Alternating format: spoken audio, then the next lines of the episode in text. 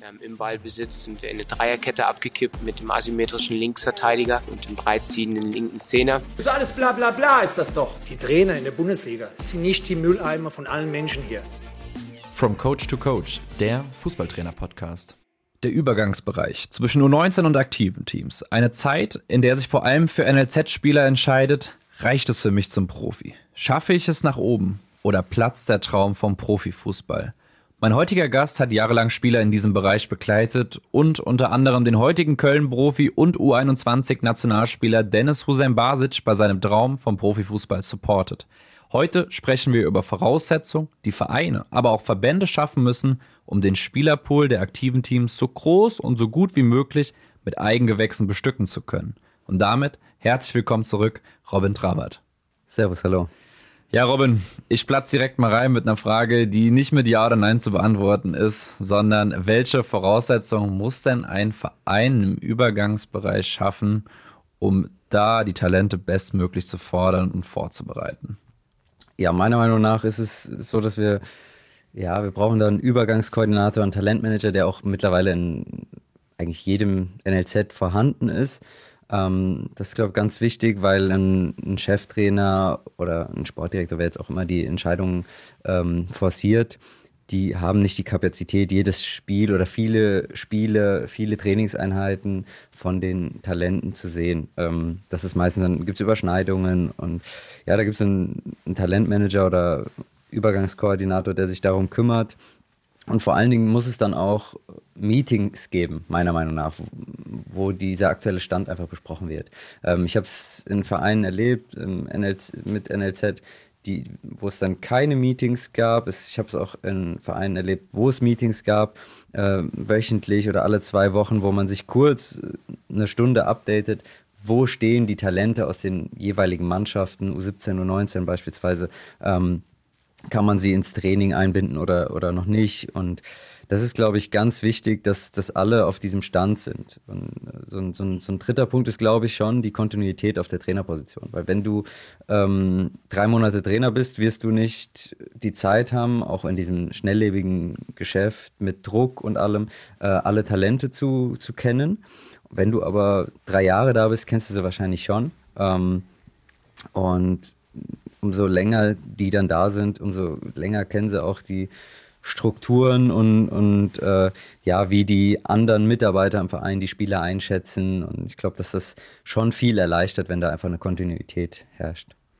Gerade Hannes Wolf hat ja auch in den letzten Wochen und Monaten, auch bei seiner Antrittspressekonferenz, nochmal von der Bedeutung dieses Übergangsbereichs gesprochen. Ein anderer äh, Bekannter in der Fußballszene ist Alexander Nuri, der äh, zuletzt äh, bei der Ed Broski Show, worauf wir später nochmal zu sprechen kommen, zu Gast waren und äh, gerade über diesen Bereich gesprochen hat und der mit seiner Firma statistische Erhebungen gemacht hat zu dem Bereich. Und da ähm, eine Frage an dich, was schätzt du, wie viel Prozent der Spielerqualität bzw. des Karriereverlaufs wird vom Übergangsbereich U19 zu aktiven Teams beeinflusst? Das ist viel. Äh, ich denke, es ist viel. Ähm, ich würde jetzt einfach mal wirklich ohne Zahlen zu kennen im Bereich 70, vielleicht sogar 75 Prozent, weil es ist der letzte Schliff. Es schaffen ja dann doch viele in der U19, aber daraus den Übergang schaffen äh, ja sehr wenige.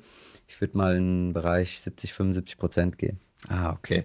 Ja, so viel waren es dann, waren's dann nicht. Waren am Ende 20 Prozent. Jetzt viel weniger. Da bist du wirklich weit davon. Hast vielleicht von meiner Betonung vielleicht in eine falsche Fährte locken lassen. Ähm, aber ich persönlich finde 20 Prozent viel, wenn man bedenkt, dass im Idealfall fängst du mit sechs, fünf, sechs Jahren an, ja zu kicken. Und dann am Ende sind es zwei Jahre A-Jugend in denen du den letzten Feinschliff bekommst, in dem du vielleicht als Top-Talent schon mal reinschnupperst oben und am Ende sind es zwei Jahre von ganz, ganz vielen, aber die machen trotzdem ein Fünftel dessen aus, ob du es am Ende wirklich schaffst und äh, dass, dass du in dem Bereich halt gut gefördert wirst. Das ist eine extrem wichtige Phase. Da finde ich 20 Prozent schon viel dafür, dass es im Vergleich wenige Jahre sind. Ähm, wer es geschafft hat, ist äh, Dennis Hussein Basic haben wir ja in der letzten Folge auch schon angeteasert. Du hast ihn trainiert. Jetzt kann man natürlich immer die Frage stellen, hast du das immer schon gesehen? Ich stelle sie jetzt auch. ähm, Dass er was Besonderes hat, das haben wir gesehen. Das äh, haben auch andere Trainer, die gegen uns gespielt haben, gesehen. Das ist klar, da hat auch der ein oder andere einen dann drauf angesprochen, oh, der hat schon was, was die anderen nicht haben.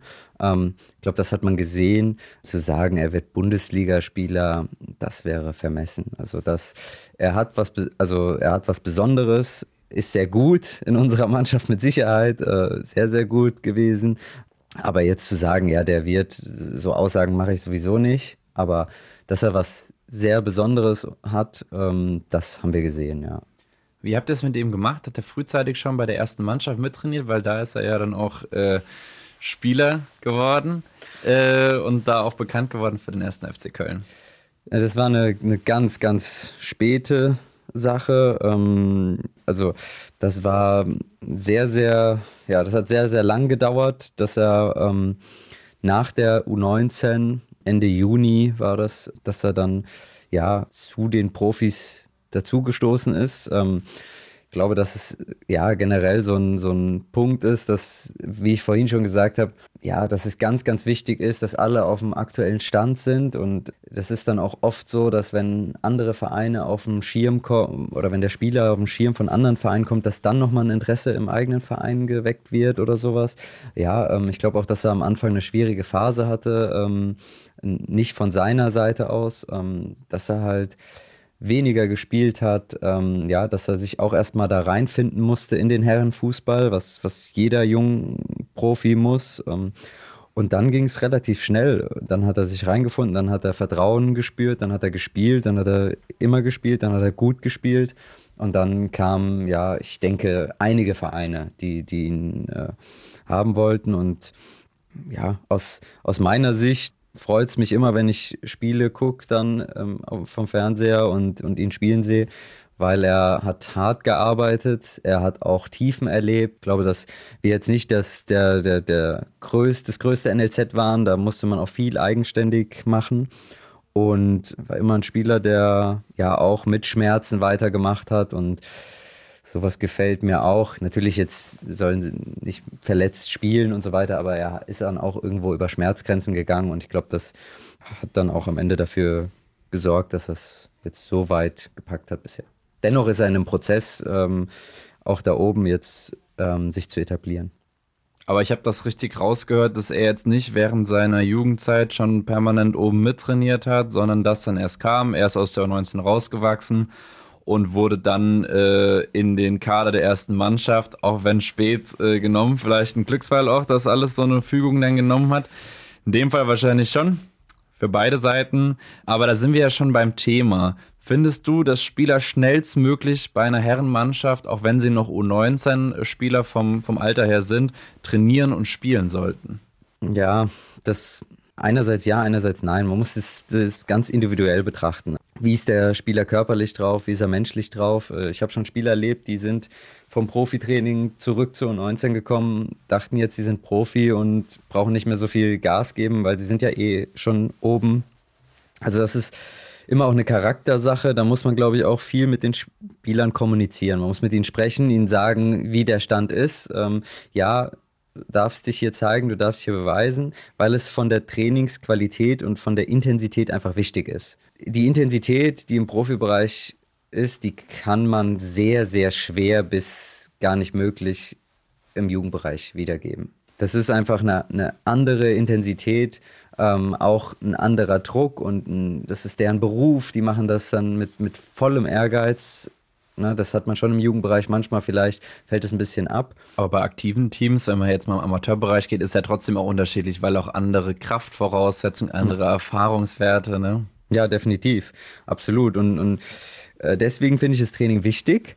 Aber man muss einfach mit den Spielern dann auch reden. Weil wenn sie dann denken, ja, du bist jetzt einmal im Training, ja, ich bin jetzt eh Profi und ähm, ja, dann muss, das ist dann teilweise schon schwierig, wenn die Jungs dann abheben auf eine gewisse Art und Weise und es gibt noch gar keinen Grund. Äh, natürlich sind die Jungs dann gut in ihrem Jahrgang und so weiter, aber da oben misst man sich dann nicht mit einem Jahrgang, beziehungsweise zwei in der U19, sondern halt mit 15. Und das ist ein Riesenunterschied. Und auch ein 30-Jähriger, der einfach äh, viel Erfahrung hat, gewinnt Zweikämpfe auf eine andere Art und Weise als ein 18-Jähriger.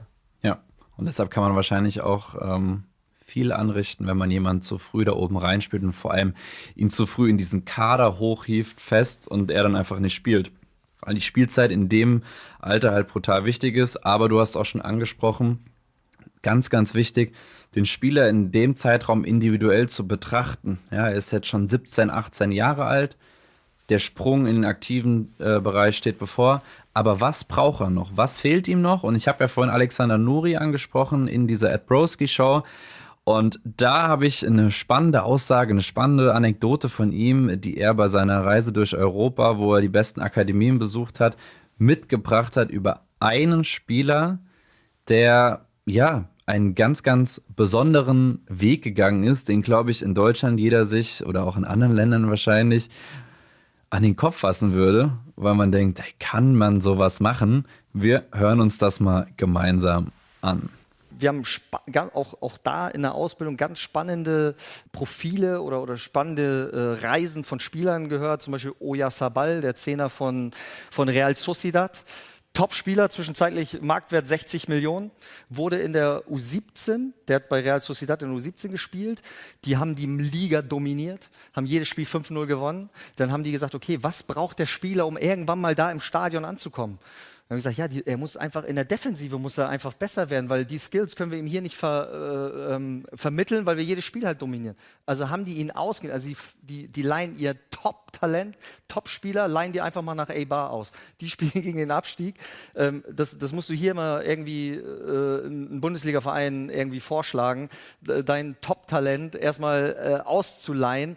Aber was die halt für ein Mindset, die sagen halt, okay, wir haben einen, einen, einen langfristigen Entwicklungsplan für jeden einzelnen Spieler Spieler und das ist halt das, was der Spieler halt unter Wettkampfbedingungen noch braucht. Eine andere Rolle äh, im Defensivverhalten zu wachsen, nochmal andere Verantwortung auf dem Platz zu, zu übernehmen und das zu lernen. Also leihen die ihn aus, entwickeln den Spieler und am Ende, wie gesagt, ist das ein, äh, ist der Kapitän jetzt. Kapitän von Real Sociedad und macht diesen Umweg, obwohl die Mannschaft top in der Liga ist, zum Abstiegskandidaten ausgehen. Also als ich das zum ersten Mal gehört habe, habe ich gedacht, so, das kann doch gar nicht wahr sein, weil das in unseren Kopf gar nicht reingeht. Was, was ging dir da durch den Kopf, als du es jetzt eben gehört hast? Ähnliches. Ich finde es mega gut. Ähm, ich finde es ist mal was anderes und ich finde es ist klar schlüssig. So, ähm, muss sich im Defensivbereich verbessern. Ähm, ist natürlich muss man erstmal einen Verein finden, der das dann auch mitmacht, weil ich, wenn das Top-Talent offensiv ist und defensiv nicht so äh, gut, dann ist es natürlich auch schwierig äh, für einen Abstiegskandidat so einen dann einzusetzen. Aber ich finde es ich find's super und, und spannend und habe die Geschichte jetzt auch zum ersten Mal gehört und äh, ja, ich bin finde eh, neue Wege müssen nicht immer schlecht sein. Gutes Stichwort, was auch auf das nächste Thema passt, nämlich die Reform im U17 und U19-Bereich. Die neue Nachwuchsliga, die ab kommender Saison kommt und die Junioren-Bundesligen ersetzt, ist was Neues und wir haben ja eben drüber gesprochen. Ich glaube, erzähl mal jetzt ähm, dem FC Bayern oder VfW Stuttgart, sie geben ihr Top-Talent in der U17-Bundesliga ab zu, was weiß ich, Heidenheim oder Ingolstadt, wer gerade in der U17-Bundesliga gerade unten spielt. Äh, die wollen deutscher Meister werden, da werden die nicht äh, ihr Top-Talent abgeben. Vielleicht ist klar, werden die, die, haben die die Entwicklung der Spieler im Fokus, auch auf Ausbildung, aber das Ergebnis aus meiner Sicht hat einen viel höheren Wert in Deutschland. Äh, und dieses Ergebnis zählt in der Nachwuchsliga noch, aber es gibt keine Absteiger mehr. Denn wenn du einen NLZ-Status hast, hast du einen festen Platz darin. Gab geteilte Meinungen darüber.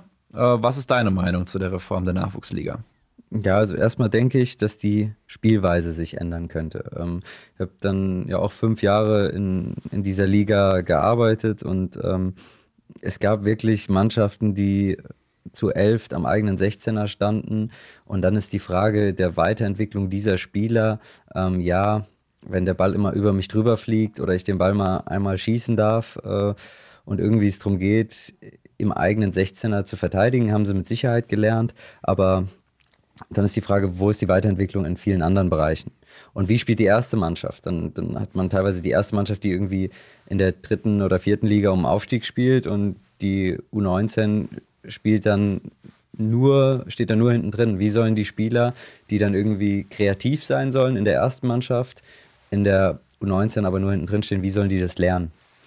Ich würde mir davon erhoffen, dass man vielleicht da auch die Spielweise anpassen kann. Man sagt, okay, wir spielen in der Erstmannschaft so, in der, in der U19 spielen wir ähnlich oder genauso und dann können die Spieler das auch früher lernen, weil es einfach nicht mehr so die Angst vom Abstieg da ist. Man will immer noch Meister werden, man kann immer noch nach vorne spielen, vielleicht versuchen dann auch kleinere Vereine ähm, ja, höher anzulaufen. Wir haben das immer viel gemacht, wir hatten immer viele Ideen mit Ball, das, das war mir immer wichtig, ähm, mitzuspielen und auch vielleicht hätte man ein, zwei Ergebnisse besser erzielen können.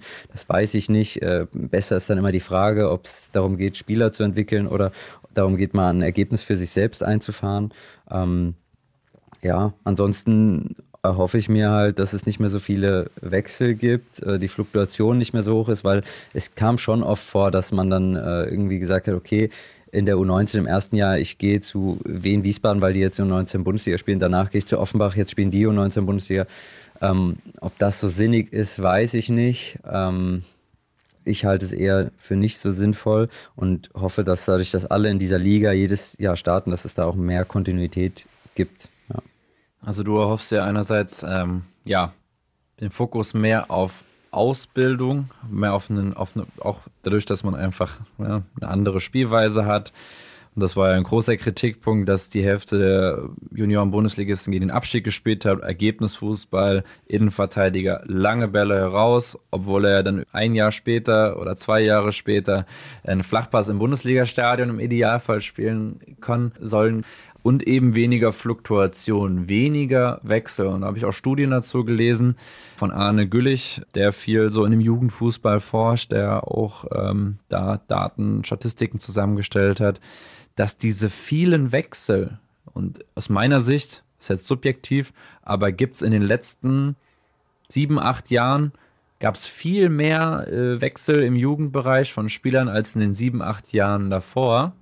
Äh, über die Gründe äh, könnte man, glaube ich, eine eigene Folge machen aber dass die kontraproduktiv sind für die Wahrscheinlichkeit, dass er am Ende Profi wird. Dieses viele hin und her, manche nennen es NLZ-Hopping in dem Fall, aber ich glaube auch in den äh, Vereinen, die keine Nachwuchsleistungszentren sind, äh, ganz normale Amateurvereine, die ständig hin und her wechseln. Man sieht es ja auch teilweise zwischen hier, jetzt sind wir in Mainz, zwischen Gonsenheim und Schott, äh, selbes Niveau, wechseln da hin und her. Klar, beim einen macht es vielleicht mehr Sinn, ähm, aber es ist in der Gesamtheit schon recht viel. Und am Ende musst du ja schauen, U19-Bereich, letzten zwei Jahre, was kann ich rausholen? Ja, und ich glaube, und das finde ich ganz spannend, ich habe gehört, letztes Jahr ist in der U19 Mainz 05 deutscher Meister geworden. Und die haben ja viele Top-Talente, die jetzt auch zwei davon auf jeden Fall im Profikader stehen äh, und Einsätze bekommen mit Nelson Viper, der gerade verletzt ist, aber auch Brian Kruder.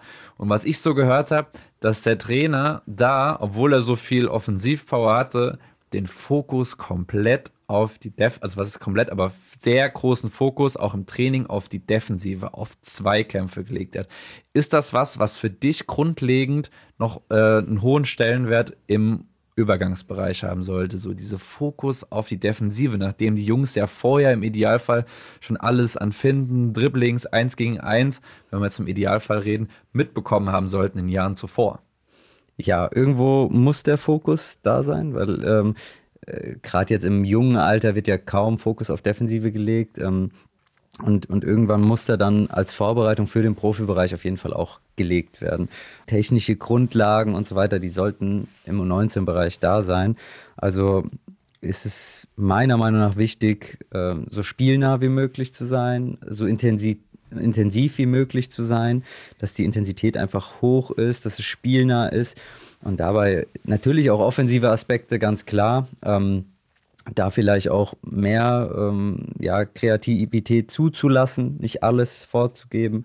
Und ähm, ja, Defensive ähm, ist die Voraussetzung, um oben wahrscheinlich anzukommen. Weil da geht es dann auch, und das ist auch nochmal was, was ich sagen muss zum Vor. Ich verstehe die Trainer, wenn sie sich hinten reinstellen, weil man muss dann montags sich vor dem NLZ-Leiter rechtfertigen, warum man vielleicht gegen eine äh, spielerisch viel, viel bessere Mannschaft unentschieden gespielt hat oder 1-0 verloren hat. Ähm, das verstehe ich dann schon. Ähm, ja, aber ich denke, um oben den Übergang zu schaffen, anzukommen, werden dann schon viele es vielleicht nicht schaffen, wenn sie defensiv äh, nicht bereit sind. Weil der Trainer von der ersten Mannschaft hat keine Zeit mehr. Da ist dann keine Ausbildung mehr, da ist es dann, da geht es dann um Ergebnisse und da muss man dann auch ja, funktionieren. Jetzt haben wir ja immer vom aktiven Bereich gesprochen. Das ist ja ein, ein großer Begriff. Aus meiner Sicht im Idealfall gehören zum aktiven Bereich Minimum zwei Mannschaften. Erste Mannschaft, zweite Mannschaft, also U23 oder U21. Welchen Stellenwert hat für dich eine U23, um einen guten Übergangsbereich zu haben? Ja, U23 oder U21. Ähm, U21 ist für mich erstmal so der Punkt, die Spieler haben zwei Jahre Zeit, im Herrenbereich Fuß zu fassen. Im Idealfall auch auf einem guten Niveau gegen Herren. Ähm, äh, vielleicht so eine Mix, vielleicht noch so zwei, drei Spieler, U23, je nachdem, ähm, was man für ein Potenzial sieht. Aber die Vergangenheit hat ja gezeigt, wie wichtig es ist. Äh, ich müsste jetzt lügen, aber ich meine, Thomas Müller, Schweinsteiger, äh, die sind noch alle aus der U23 von Bayern gekommen, wenn ich da richtig informiert bin. Ähm, und da gibt es ja zig Beispiele, die einfach nochmal Zeit brauchten, sich zu entwickeln. Und deswegen, ich finde die Mannschaft sehr wichtig. Ich habe es auch in, in Offenbach erlebt. Ähm, wenn ich jetzt einfach ein Beispiel aus der Jetztzeit nehme, Daniel Dejanovic ist Kapitän von der U23 von Eintracht Frankfurt. Ähm, der war in der U19 beim OFC und ähm, hat mit Sicherheit auch jetzt die äh, ähm, Stabilität und alles, um in der Regionalliga Bestand zu haben. Sonst wäre er wahrscheinlich kein Kapitän bei einem guten Regionalliga-Verein. Ähm, aber damals hat man ihn dann keine Perspektive aufbieten können. Vielleicht braucht er noch ein, zwei Jahre, um äh, da anzukommen. Und äh, das Potenzial und das Können, das hat man auf jeden Fall gesehen. Also äh, ich glaube, dass, dass, es ein, dass er super Qualitäten hat. Und ähm, aber so jemand geht dann verloren und davon da reden wir nicht von einem Einzelfall. Also das sind 10, 15 Fälle, die dann halt in U23-Mannschaften gegangen sind. Ja, und so hätte man aus eigener Kraft kann man da auch eine gute Mannschaft schaffen. Aber man braucht natürlich eine U23, die auf einem Leistungsniveau einfach äh, ja auch spielt und da, wo sich die Jungs dann einfach auch nochmal diese ein, zwei Jahre geben können oder man ihnen die gibt. Und das ist ja ein Trend, der aus meiner Sicht jetzt ja wieder revidiert werden soll, wenn man jetzt ganz genau hinhört, was auch Hannes Wolf und so sagen, dass man diesen Talenten mehr Zeit geben muss und auf ihrem individuellen Entwicklungsstand abholen muss.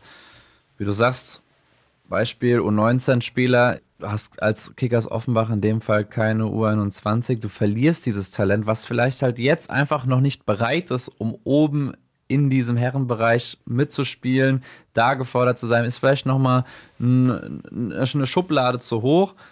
Ja, und da musst du halt gucken, andere Möglichkeiten schaffen. Und da sind wir wieder bei Thema Alexander Nuri, der ähm, da auch was ganz Spannendes in dieser Show gesagt hat, was wir uns jetzt auch nochmal anhören, dass andere Länder einfach da ein bisschen anders denken. Wie bei uns, äh, bei uns wurde dann irgendwann in vielen Bundesligisten, vielen Profivereinen die U23 abgeschafft, weil man gesagt hat, ja gut, wer nach der U19 noch nicht gut genug ist, der wird es eh nicht am Ende, äh, um direkt in der ersten Mannschaft Fuß zu fassen. Und jetzt merkt man ja, egal ob das Eintracht Frankfurt ist oder andere Vereine, es gibt wieder einen Gegentrend. Es werden wieder mehr eingeführt, vorher vielleicht aus Kostengründen abgeschafft ähm, weil es darum geht, und das hat Hannes Wolf in seiner Antrittspressekonferenz auch gesagt, wir haben ja Top-Talente in Deutschland, wenn wir jetzt nur an die Nationalmannschaft denken mit Musiala und Wirtz, aber wir haben nicht mehr die Breite dieses Spielerpools und da auch ähm, die Verbindung zum Amateurbereich. Er sagte auch eine zweite Fehlentwicklung, dass wir nicht mehr diesen breiten Spielerpool in der Spitze haben, ist, dass wir auch ganz viele Spieler nach der A-Jugend überhaupt verlieren, die dann in ihrem Verein einfach mit Fußball aufhören, weil sie dann im aktiven Bereich nicht richtig ankommen, weil sie da ähm, ja nicht richtig gefördert werden. Und ich sage auch nicht dann, dass man alles den Fußballspiel oder den, den, den jungen Spielern so äh, in die Wiege legen muss, dass man alles für sie tun muss. Sie müssen sich schon viel auch erkämpfen und das bedeutet schon aus meiner Sicht festzubeißen oben, aber du musst die Voraussetzungen schaffen. Und worauf ich eigentlich hinaus wollte, ist eben dieses Beispiel von Alexander Nuri, was er von einem Spieler mitgebracht hat, ja, den mittlerweile alle kennen und davon profitiert hat, dass in Frankreich, Spanien Profiteams einfach nicht eine erste Mannschaft, eine zweite Mannschaft, sondern auch noch eine dritte Mannschaft oft haben und da teilweise einfach schon als 17-Jährige oder als 15-Jährige in der, in, der, in der Herrenliga, in der fünften Liga spielen. Und das hören wir uns mal an ganz viele, äh, die diesen Top-Spieler, die diesen Weg gegangen sind über zweite, dritte Mannschaften und sich da entwickelt haben. Früh Kammerwinger mit 15 hat äh, in der ähm, äh, hat in der dritten Mannschaft gespielt und ist jetzt mit 20, hat schon fünf Jahre Herrenfußball hinter sich. Unfassbar. Also ne, was, was du dann für, für, für Erfahrungswerte dann einfach auch schon hast. Mit 20 schon fünf Jahre Erfahrung in der Herrenliga. Ja, ist top und äh, gibt auch andere Länder. Also ähm, manche fragen sich so, ja, Norwegen zum Beispiel, da äh, gibt es im Moment so viele Talente und so weiter.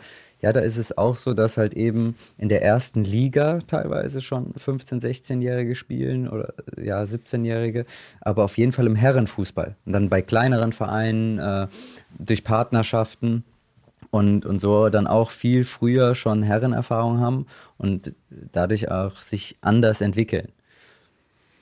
Ja, und äh, das ist genau der Punkt. Ich will damit auch nicht sagen, jetzt äh, fangt alle an, eure Topspieler als äh, Topmannschaft an die Absteiger zu verleihen oder äh, ihr müsst jetzt alle eine dritte Mannschaft haben. Ich glaube nur in Deutschland, dass wir uns lange darauf ausgeruht haben, auf WM 2014, auf unseren Errungenschaften, auch viel diese Entwicklung hochzuschauen Richtung Profitrainer, was trainieren die, in der Jugend nehme ich mich auch nicht aus, äh, viel, viel Rondo spielen und dann vielleicht auch andere Dinge äh, vernachlässigen und dass wir schauen müssen, individueller zu betrachten und bessere Möglichkeiten für die Talente zu schaffen, um sie auch individuell zu fördern. Und das sagt sich halt auch immer so leicht. Aber wir sind skeptisch gegenüber Neuerungen in Deutschland, aber stehen uns damit auch dann teilweise selbst im Weg. Der Blick auf in, in andere Sportarten oder auch in andere Länder, was die so treiben, hilft da.